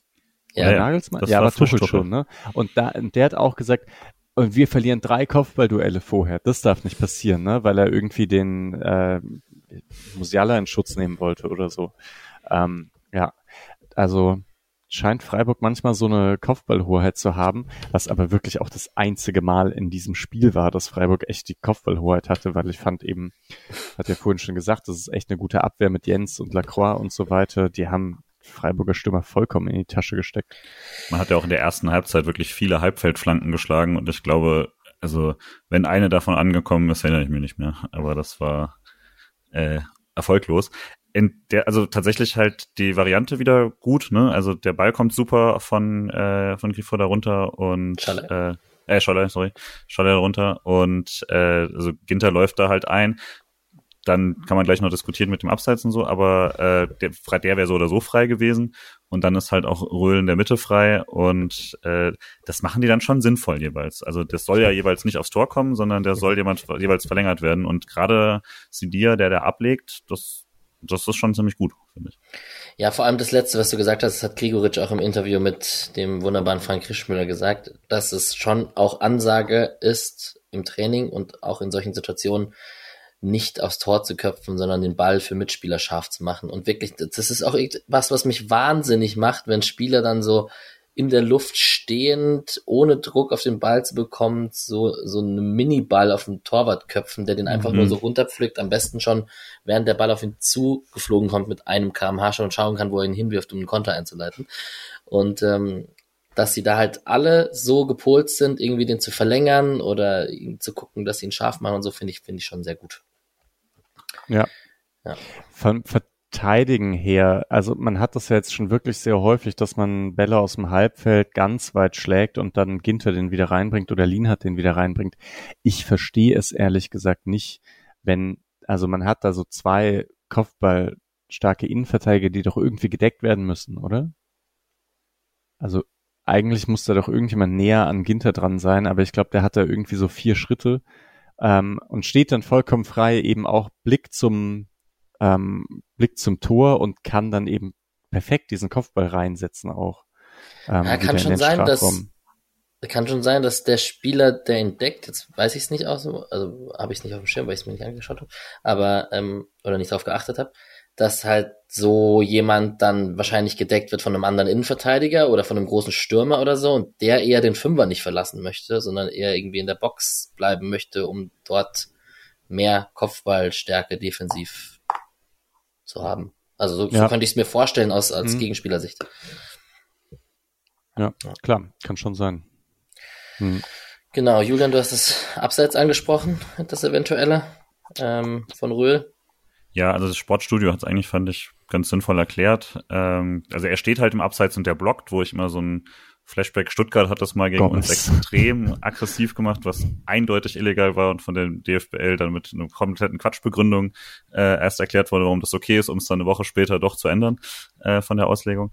Ähm, ja, also das, äh, das ist immer meine Erinnerung daran, aber da war, also Röhl blockt halt aus dem Abseits, kommt ein bisschen, ist aber dadurch, dass der Ball da eh nicht hingekommen wäre, sei das egal und das reicht halt nicht für einen Foul, wenn er da quasi steht, weil er hauptsächlich tatsächlich im Weg steht und sich jetzt nicht in ihn reinspringt oder so äh, finde ich. logisch und nachvollziehbar erklärt, kann aber auch sehen, wie ich mich darüber ärgern würde, wenn mir das passiert. Weil irgendwie hast du dann auch irgendwie das Gefühl, ja, aber meiner liegt ja jetzt und ist nicht dabei wegen dieser Aktion von Röhl oder so. Würde auch sagen, dann fall halt nicht so leicht hin. Äh, aber äh, hilft natürlich auf jeden Fall, dass Röhl dann frei ist und ich glaube, Arnold dann zu spät kommt im Kopfballduell, äh, dass er halt seinen Gegenspieler vorher ein bisschen geblockt hat da vermisse ich jetzt wirklich ein bisschen Colinas Erben auf Twitter, weil wir haben, glaube ich, auch mit denen diese Gomez-Situation hm. über Jahre hinweg immer mal wieder besprochen, glaube ich, wenn das dann ja. so kam und ey, da war doch damals noch und so. Das hätten wir jetzt auch wieder gemacht, wenn, wenn sie noch auf Twitter wären. Ne? Hm. Ja. Schade. Ey. Acht Auslegungen der Alther, das Abseits mittlerweile. ja. ja. Hey, voll gut von Grigoritsch auch, oder? Ja, absolut. Äh, zwei Chancen, eine gemacht fünf Tore in drei Spielen. Ist halt wirklich absurd für mich, dass das mit diesem Stürmer-Ding immer, immer stimmt, ne? Also, das ist ja wirklich sowas, dann kannst du noch so viel über Taktik und irgendwas reden und so, und beim Stürmer ist es halt dann, gerade bei ihm ist es so ein Ketchupflasche. Wenn er trifft, dann trifft er oder so. Das ist ja einfach so, so, so Stammtischweisheit und die stimmt halt. 100 Prozent. Die Dinger ja. müssen rein. Mehr gibt's halt nicht. Ja, ja. Und die eine Chance im Spiel hat man immer. Ja. Und die muss man halt machen. Ja. ja, jetzt hat er einen Lauf. Genau. Classic. Genau, es gab dann so eins, zwei äh, Defensivaktionen, vor allem äh, die eine, die habe ich euch auch schon nochmal rausgepickt in unserer WhatsApp-Gruppe, als Höhler den Gegenspieler mit aufnimmt und im eigenen Strafraum mitrennt und in letzter Sekunde mit einer Grätsche ins Ausklärt. Da sehr schön, auch wer Geil. Sportstudio Zusammenfassung Minute 6 sich da einmal reinklicken möchte. Äh, Atubolo mit einem sehr lauten, sehr inbrunstmäßigen Schrei. Ähm, sehr geil von Höhler, hat er sehr gefeiert und ähm, hat, hat auch eine gute Ausstrahlung, der, der gute Atu. Ja, ja, also der braucht jetzt noch irgendwie so seinen Nico Schlotterbeck und dann kann er die Flecken Schlotterbeck äh, sich hochschaukelnde ähm, Abwehr wieder wieder ein bisschen geben. Ich finde, er bringt das eigentlich mit, was Flecken da auch hatte, ne? Absolut, absolut. Schallei hatte sich noch eine gelbe Karte geholt. Ähm, Ellenbogen gegen Mähle. Ey, Schallers Ellenbogen sind auch irgendwie. Die tun weh, glaube ich. Ein Messer einfach. Ja. ja. ja. Ähm, genau, und Nico Kovac hat äh, nichts Besseres zu tun, als Bornau in Sturm einzuwechseln, der in der 88. Minute nach einem sehr guten langen Ball nicht ganz so gut aufgenommen von, also von Makengo auf jeden Fall nicht, aber ich glaube, da ist auch noch Lienhardt irgendwo dabei, müsste ja wahrscheinlich von der Position her. Oder Ginter sogar, glaube ich. Ginter. Ähm, auf jeden Fall, also am Ende war es haarscharf abseits. Am Ende hat man auch gesehen, dass Bornau kein Stürmer war in dieser Situation und ein bisschen nervös wurde, weil er dann doch zwei Sekunden zu lang nachdenken konnte, wahrscheinlich. Klassiker. Ähm, aber ja, ich, erstmal dachten wir natürlich, oh Gott, Gott sei Dank, und dann ähm, am Ende war es aber als Abseits entschieden. Kann Bornau auch froh sein drum im Nachhinein. Ich liebe das ja eigentlich immer noch den Move, Innenverteidiger vorne rein zu Pavel Krimasch als Tower vorne rein. Ich bin froh, dass die Zeiten vorbei sind, wenn ich ehrlich bin. Van Beuten, Westergaard, Naldo. Ja. Äh, Schon oldschool. Why not? Ich fand dann aber so, also das war auf jeden Fall mal Glück, dass er dann knapp im Abseits ist und den nicht macht. Vielleicht kann auch Atto noch entschlossener hin und den weghauen, aber ich glaube, der Ball springt kürzer, als man es erwarten würde und so. War ein bisschen, bisschen komische Sache. Ähm, letzten Minuten fand ich immer wieder, dass der SC Einzelaktionen nicht gut gemacht hat, aber dann das Kollektiv wegbekommen hat. Also Lienhardt verschätzt sich einmal irgendwie fürchterlich, ähm, aber dann klären sie zusammen am Fünfer. Sidia lässt sich einmal super einfach überspielen, aber dann ist Ginter da und so. Ähm, also da fand ich dann, also und Makengo in der Phase auch ultra konservativ, so ne, Mischa würde No Bullshit, äh, das hat er auch gut gemacht dann. Ähm, und es wirkte schon so, als ob da noch was kommt, aber dann kam halt dann doch nichts. Ne? Also die haben den Ball immer wieder in den Strafraum gebracht, aber dann auch keinen krassen Abschluss mehr bekommen. Und eigentlich müsste man das Ding dann sogar 2-0 gewinnen, weil ähm, Röhl einmal diese Umschaltsituation hat und eigentlich auch fast alles richtig macht und dann läuft Scholley, der wäre 60 Meter alleine aufs Tor zugelaufen, äh, aber der Pass wird dann geblockt ähm, äh, vom letzten Mann. Wenn er den irgendwie vorbei bekommt oder drüber bekommt oder so, dann ist das zumindest eine 1 gegen 1 Situation mit Scholler, da fühle ich mich relativ komfortabel mit. Äh, aber hat man ja dann insgesamt gut rumbekommen. Jetzt haben wir doch schon wieder eine Stunde über das Spiel geredet. Krass, ja. Ja, ja, gut. Kann man ja über einzelne Dinge dann Ja. doch irgendwie wieder quatschen. Darmburg kam am Ende, Röhl und Höhler haben sich gelbe Karten abgeholt, so ein bisschen Zeit, also Röhl für einen Foul, Höhler für Ball wegschlagen. Ich möchte tatsächlich, es wäre langweilig, wenn ich es nicht machen würde, eine Höhler, äh, eine Lanze für äh, Lukas Höhler brechen in diesem Spiel. Ähm, der war dann am Ende genau in diesem, wir waren rechts hinter der Eckfahne quasi, offensiv, also auf der Freiburger linken Seite vorne. Und ähm, da war, da hat dann so eins, zwei Minuten lang ein gutes Zeitspiel vom SC stattgefunden, wo man die Bälle festgemacht hat, einen Einwurf rausgeholt hat, eine Ecke rausgeholt hat und so. Und ähm, da hat sich Lukas Höhler mit dem Ball behaupten faulen lassen, Freistoß gezogen, also in der 91. wenn es nur noch vier Minuten sind, alle einmal durchatmen, alle froh sind. Das habe ich natürlich in der Szene knappe 20 Meter Luftlinie entfernt zelebriert wie kein zweiter da aus dieser Ecke. So, und am Ende haben wir 1-0 gewonnen. Mhm. Dreckiger, schmutziger Auswärtssieg. Zweites 1-0 in Folge auswärts nach dem Mainz-Sieg. Und man kann doch, wenn man auf die Tabelle schaut, wir reden gleich noch über die Bundesliga, wieder relativ entspannt auf die Tabelle schauen. Streich wird's freuen. Ich glaube, jetzt kann er langsam wieder, wieder hochblicken, anstatt runterblicken oder nicht mehr so angstvoll nach unten blicken.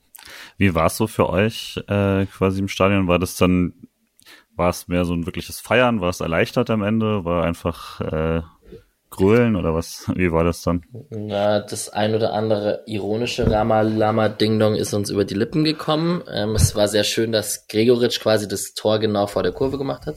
Hm. Also das war genau bei uns. Genau. Und insgesamt, also wie gesagt, du hast schon recht, dass das Jammern auf hohem Niveau ist, wenn man sagt, okay, so krass voll war der Block nicht. Ich war diesmal unten und nicht oben in Wolfsburg. Das heißt, bisschen mehr bei der Stimmung, bisschen mehr Fahren im Gesicht, aber ähm, deswegen oben war es nicht so voll, aber es war vollkommen in Ordnung. Laut die 19.000 Wolfsburg-Fans haben nicht so viel Stimmung gemacht, um ehrlich zu sein. Also Stimmung war gut, wie man sich vielleicht denkt.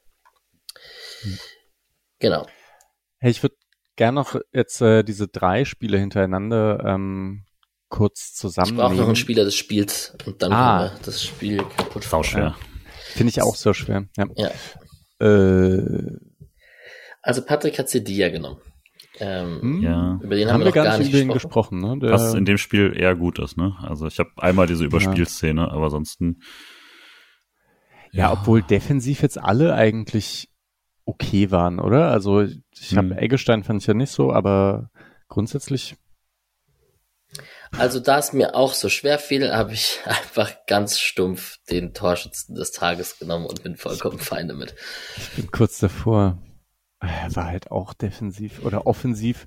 Son ansonsten halt irgendwie überhaupt nicht interessant. Ja.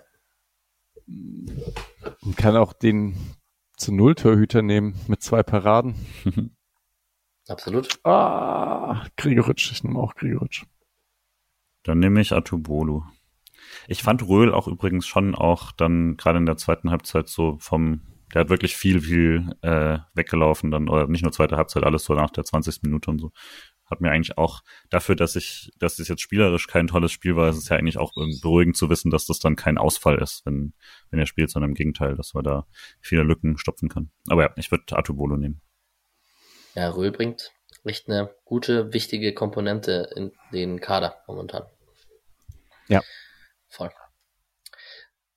Gut, Ja, ich mache jetzt noch kurz die drei, die Yes.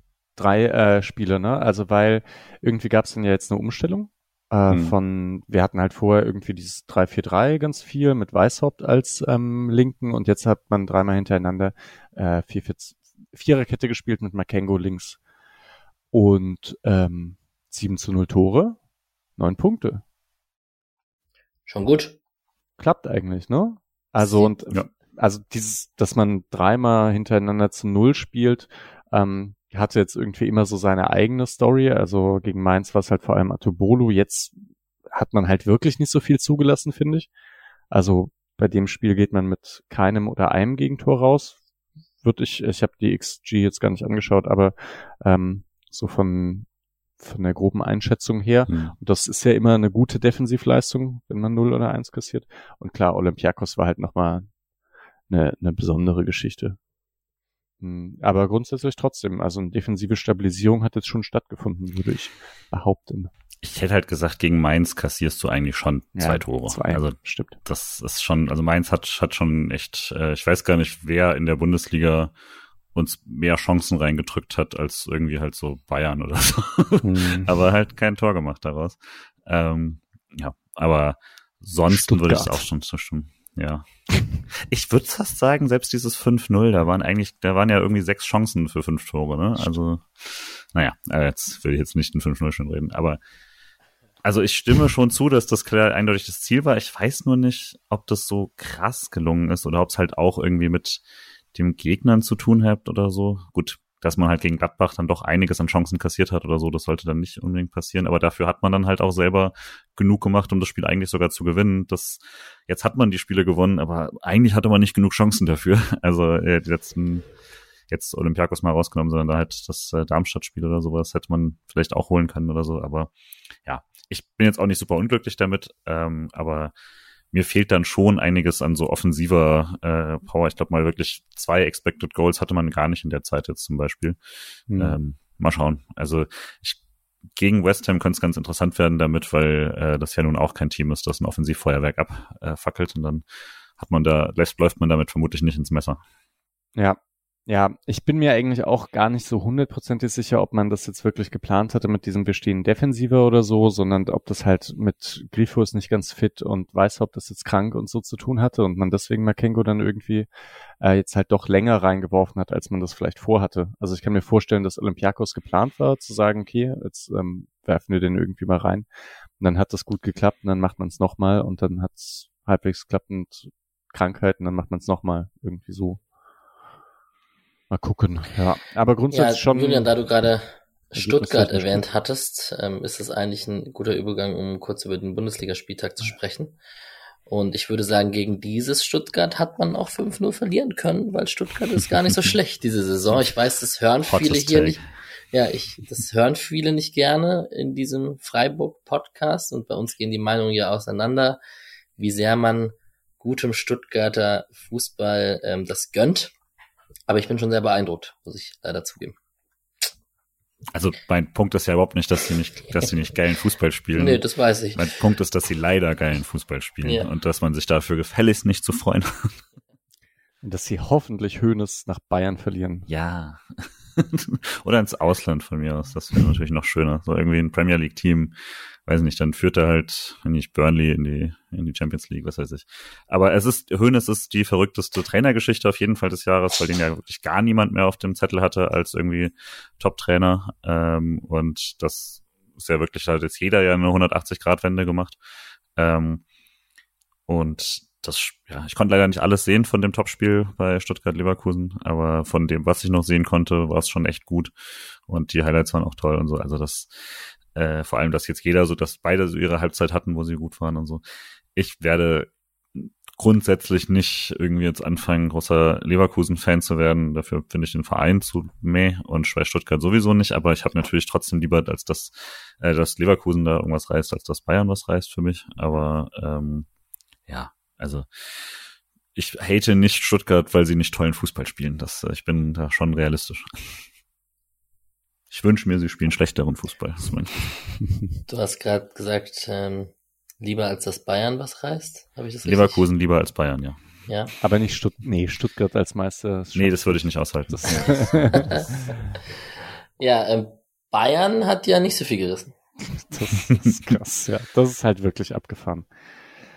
5 zu 1 gegen Eintracht zu verlieren. Das ist nicht das erste Mal, aber ähm, zweimal in fünf Jahren 5-1 bei Frankfurt verlieren, ist seltsam, ne? Aber und diesen Tuchel Bayern hätte ich das eigentlich nicht zugetraut, weil er hat denen ja schon so ein bisschen mehr defensive Stabilität eingebläut nach äh, sehr wilden Jahren unter Flick und Nagelsmann. Hm. Hm. Die mir, also ich fand es unter Flick und Nagelsmann attraktiver, äh, aber ja, ja, dann, ich habe es nicht erwartet. Vor allem hat Frankfurt halt auch jetzt nicht die beste Phase. Ja, also direkt nachdem man, äh, Nick, äh, Grüße an Nick hatte das ja tatsächlich dann im HR auch genauso gesagt, ne, wie Frankfurt wäre Stark. es jetzt so diva-mäßig äh, gegen Saarbrücken verlieren und dann äh, Bayern weghauen oder so. Das war dann ziemlich exakt das, was passiert ist. Ja, mit denen sind wir punktgleich, mit den Frankfurtern. Mhm. Aber ja, ich glaube, das Frankfurt... Tordifferenz jetzt nochmal noch mal weiter auseinander. Ja. ja. Ich hätte zwei Spiele eigentlich. Also einmal fand ich, ähm, habe ich nur die Highlights gesehen, aber ich währenddessen, also während dieses Wolfsburg-Spiels, das ich ja echt so ein bisschen langweilig fand, wie ich schon gesagt habe, äh, ploppten auch immer so diese Ergebnisse von Darmstadt-Heidenheim auf. Mhm. Und das wäre ein Spiel gewesen, das ich mir schon auch gerne angeguckt hätte. Also ich glaube, wenn Freiburg nicht gespielt hätte, hätte ich Darmstadt, ähm, ah nee, ich hätte wahrscheinlich schon Leverkusen, äh, Stuttgart gesehen. Ah nee, die haben abends gespielt, ne? Die haben Sonntag gespielt. Die haben ja, Sonntag. Ah, Sonntag, ja, ja, perfekt. Nee, dann hätte ich mir äh, Darmstadt-Heidenheim angeschaut und so drei Assists von Beste. Ah, einfach guter Typ. Ähm. Ja.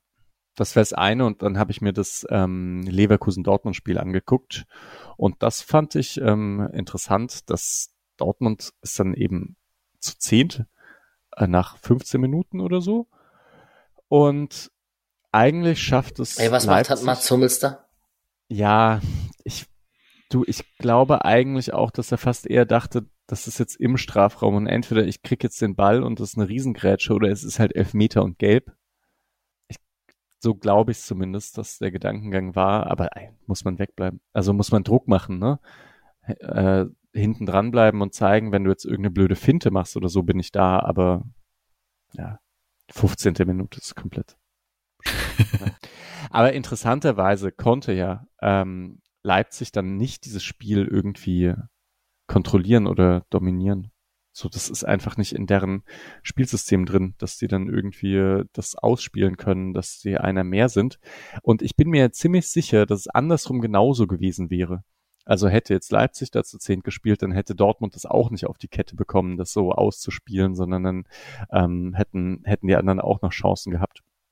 Und Leipzig hat auch die alle drei Tore jetzt nicht aus dem eigenen Spielaufbau herausgeschossen, sondern eben bei Umschaltsituationen nach Standards und sowas. Und ja, äh, die beiden Top-Teams sind aktuell nicht so beeindruckend. Das wird sehr spannend. Ich äh, könnte mir ja vorstellen, dass, wenn das so weitergeht, dass Dortmund tatsächlich die Champions League verpasst. Aber ich, ich traue Stuttgart das zu tatsächlich. Aber ich höre hm. jetzt auf, von Stuttgart zu schwärmen. Es tut mir leid, Julian. Danke. Gut, und äh, den Spieltag abgerundet nach irgendwie 3-1 Union Gladbach, 5-1 Frankfurt Bayern, Heidenheim 3-2, Dortmund 2-3, gutes Stuttgart-Leverkusen-Spiel. Hat ein fabelhaftes 0 0 von Köln gegen Mainz. Das sollte natürlich nicht unerwähnt bleiben. So, Kurz, äh, ich rate kurz durch durch die Leihspieler und die anderen SC-Teams äh, dieses Wochenendes. Ähm, wir haben Robert Wagner 1 zu 1 gegen Magdeburg mit Kräuter Fürth durchgespielt. Gutes Spiel defensiv. Ähm, es gab am Passspiel einige Probleme mit dem Titz-Pressing von dem ersten FC Magdeburg, aber auf jeden Fall 1-1 gespielt. Mhm. Seckmann war wieder nicht im Kader, als Paderborn 2 zu 1 gegen Hamburg gewonnen hat bei Hamburg gewonnen hat übrigens. Das ist vielleicht ein kleines Ausrufezeichen, ist gar nicht so unwichtig.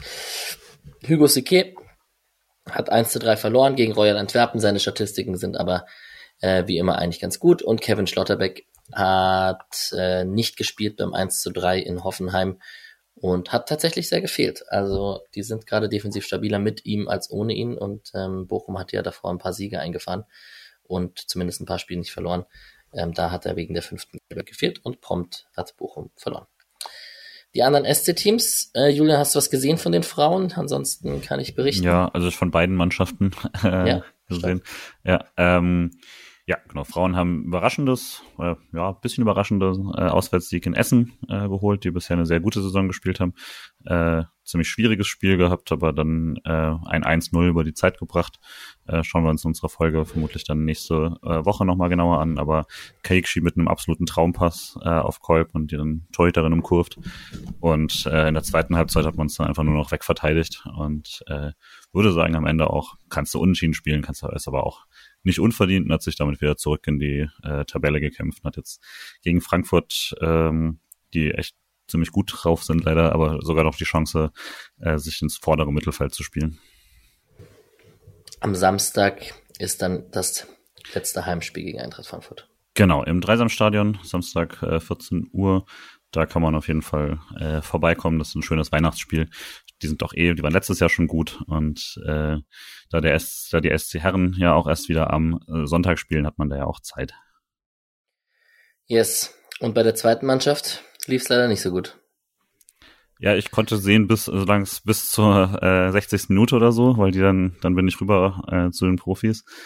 Und das war auch irgendwie scheiße. Ich weiß nicht, Mischa, ob du da, ob du es auch gesehen hast, nee. aber also da schaue ich auch keine Highlights bei 04. Ja, aber es war halt echt, also es ist eigentlich eine Unverschämtheit, dass man da zurücklegt zur, zur Halbzeit. Also kriegt einen Elfmeter, den du eigentlich meiner Meinung nach nicht kriegen sollst. Oder wenn du ihn kriegst, dann musst du auch selber einen bekommen, der noch deutlich klarer war, dann kriegst du dann nicht.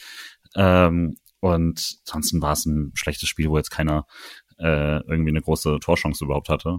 Aber halt wirklich keinen Grund zurückzuliegen, wenn, wenn jemand, äh, also Brücken hat ein bisschen mehr gemacht, aber äh, hatten jetzt keine, keine großen Szenen dazu und eigentlich blieb das so, bis ich äh, ausgemacht habe. Also ich kann mich auch in der zweiten Halbzeit eigentlich an keine Situation erinnern, ähm, bis dann, dann Highlights gesehen, da gab es halt ein langes Freistoßtor und äh, dann wirst du am Schluss noch abgeschossen. Ähm, und dann irgendwie, dann war es auch irgendwie gebrochen, aber ja, also jetzt sieht's schon echt, echt nicht mehr so nach aus, dass man das noch gut retten kann. Ähm, jetzt sind's neun Punkte auf äh, das rettende Ufer und die spielen noch. Also ähm, das jetzt hat man diese Negativserie, ist jetzt vielleicht schon zu groß, um da noch was zu reißen. Ich glaube, die Rückrunde wird deutlich besser, aber uff, also das sieht schon aktuell sehr stark nach Abstieg aus. Glaubt ihr, dass Thomas Stamm sich denkt, oh, im Sommer da hätte ich jetzt irgendwie einen guten Vertrag bekommen. Mhm. Platz drei oder so, oder ne, Platz zwei, ne?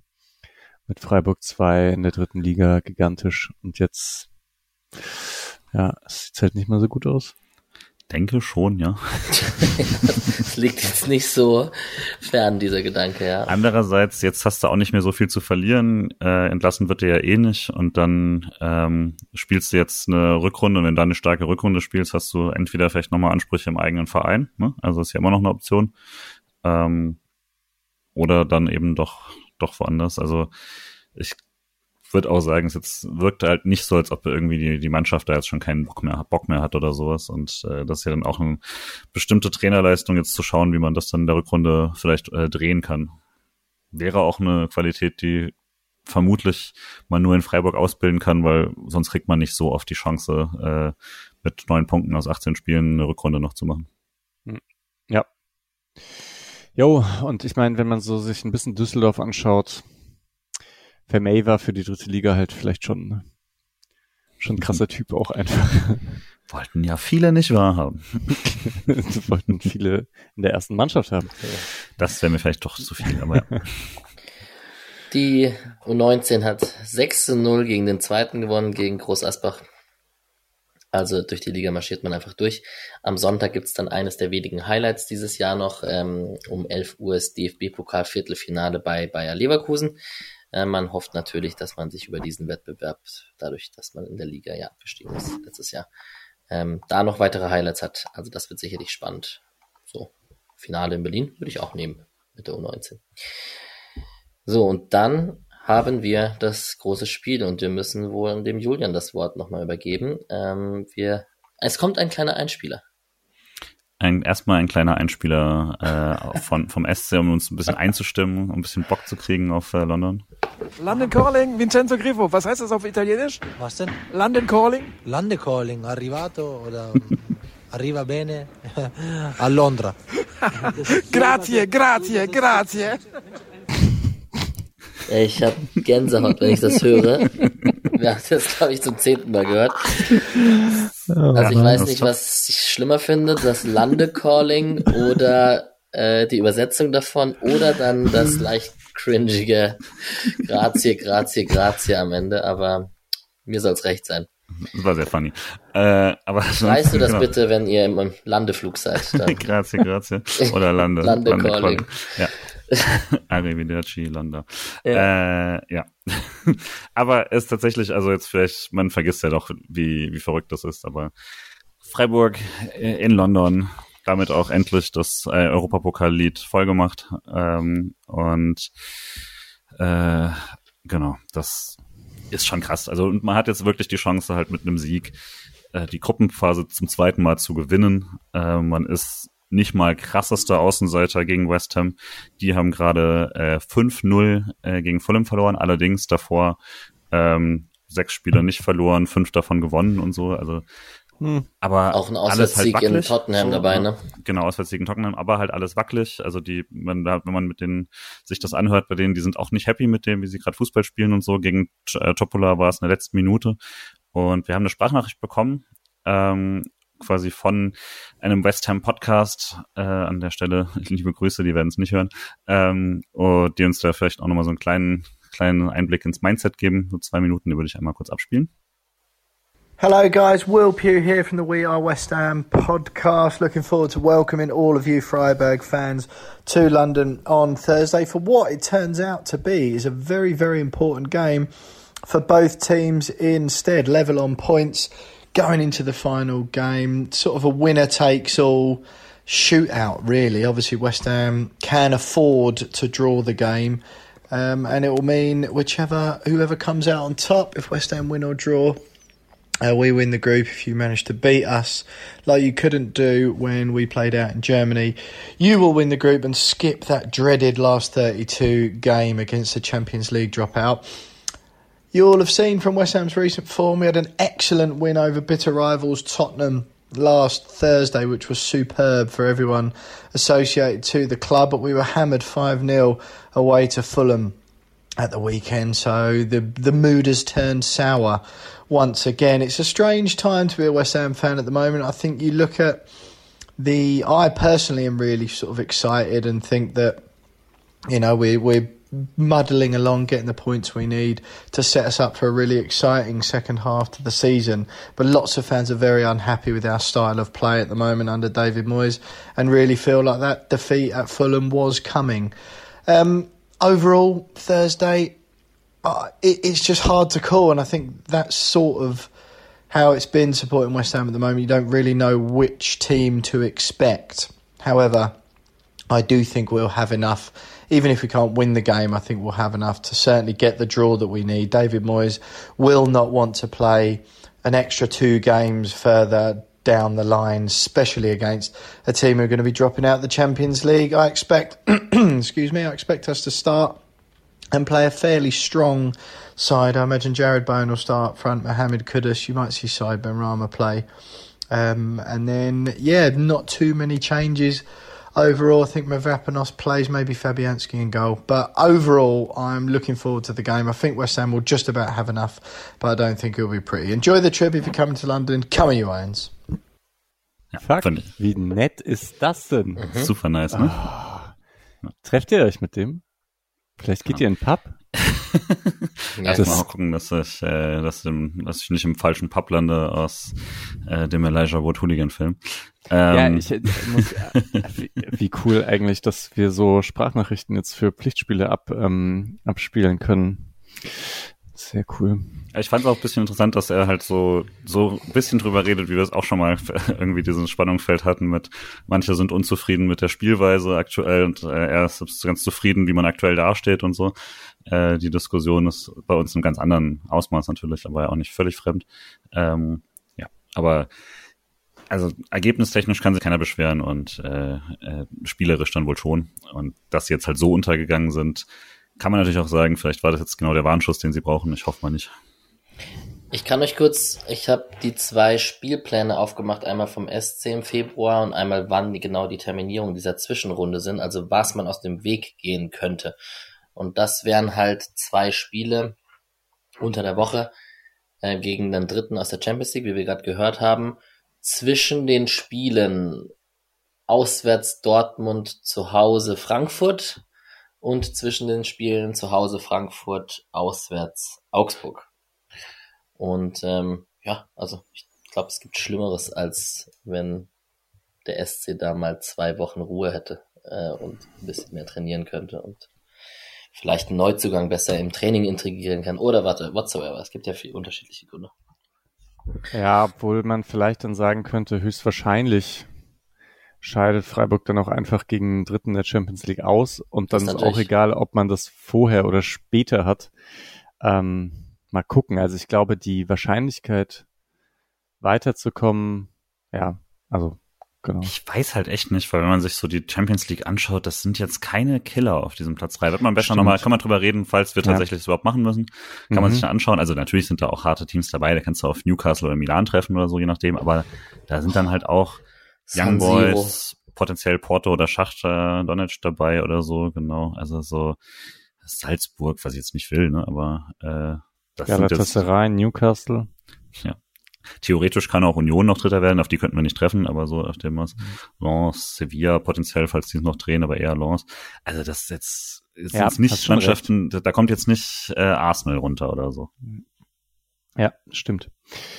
Stimmt, Ich will stimmt, trotzdem stimmt. gewinnen und Ja. äh, das wäre natürlich auch einfach zweimal Gruppensieger, ein englisches Team schlagen, das, Oh ja. das wird mir schon fehlen. Das, äh, In England. Ja, also ist schon allein deswegen einfach, ne? Es geht jetzt irgendwie noch um was und ähm, dann Pflichtspiel gegen ja, gegen irgendein Top-Team.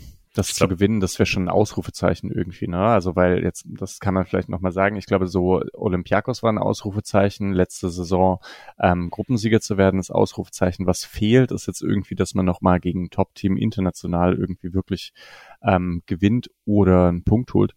Ähm, ja, Und die stehen Und- schon echt vergleichbar mit uns, so tabellarisch, ne? Neunter, minus vier Tordifferenz, ähm, mitten im Mittelfeld, bisschen Abstand nach unten, äh, aber auch schon nach oben. Und also, ich glaube, Alex und ich hatten es mal am Anfang der Saison davon, dass das so ein Spiel sein könnte, wo West Ham schon qualifiziert ist und Mhm. äh, wir noch ein einfaches Spiel kriegen oder so. Und stattdessen geht's um alles. Das ist doch echt cool. Euroleague-Saison ist perfekt bisher. Ja. Der Patrick tippt auf ein 2 zu 1 für West Ham. Ich habe ehrlich gesagt gar keine Ahnung, was ich da tippe. Ich tippe einen Sieg, ein 1 zu 0, einen dritten Auswärtssieg, 1 zu 0 schmutzig für den Julian, damit er ähm, am Ende in Wolfsburg wurde natürlich unser schönes Europapokal-Lied wieder gesungen, um die Mannschaft aufs nächste Spiel einzupeitschen. Und ich wünsche dir natürlich, dass das laut und erfolgreich gesungen wird vor Ort. 3-0 für West Ham. Also ich werde eh ab, mit absolut hundertprozentigem Selbstvertrauen in dieses Spiel gehen, sobald das, sobald Donnerstag ist. Von daher kann ich jetzt auch einfach jetzt schon auf den Sieg tippen. Ich würde alles andere bereuen bis dahin. Daher sage ich 2-0 SC. Stark. Die neue defensive Stabilität. Und Atubolo spielt Atubolo sich ins hält alles. internationale Rampenlicht. Ja. Ugh, eigentlich muss da, zu früh. ja, ja. ja, ihr wisst, wie ich es meine. Gut. Sorry. Wollt noch jemand? Nee.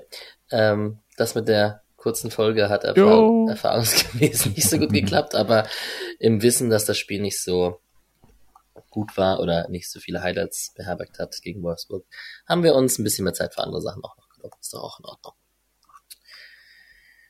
Ja, in diesem Sinne, glaube ich, sagen wir allen, allen, die mit Julian sich auf den Weg nach London begeben, erstmal eine gute Reise. Kommt gut an und kommt heile wieder und bringt drei Punkte mit. Machen wir. Easy. Genau. Vergesst eure äh, Reisepässe nicht, ne? Ja. Das ist Grüße nicht mehr EU. Hat stark, stark, stimmt. Und äh, eure äh, UK-Adapter, ne? Stark. Die Und Julian Pfund. im Podcast gerade in die Kamera gehalten hat. Für Möchte euch beide. Genau. Gut, dann allen viel Spaß. 13. Januar vormerken. Ähm, wir wünschen euch allen eine gute Woche und wir hören uns nach dem West Ham Spiel wieder. Macht's Haut rein. gut. Ciao, ciao. Ciao.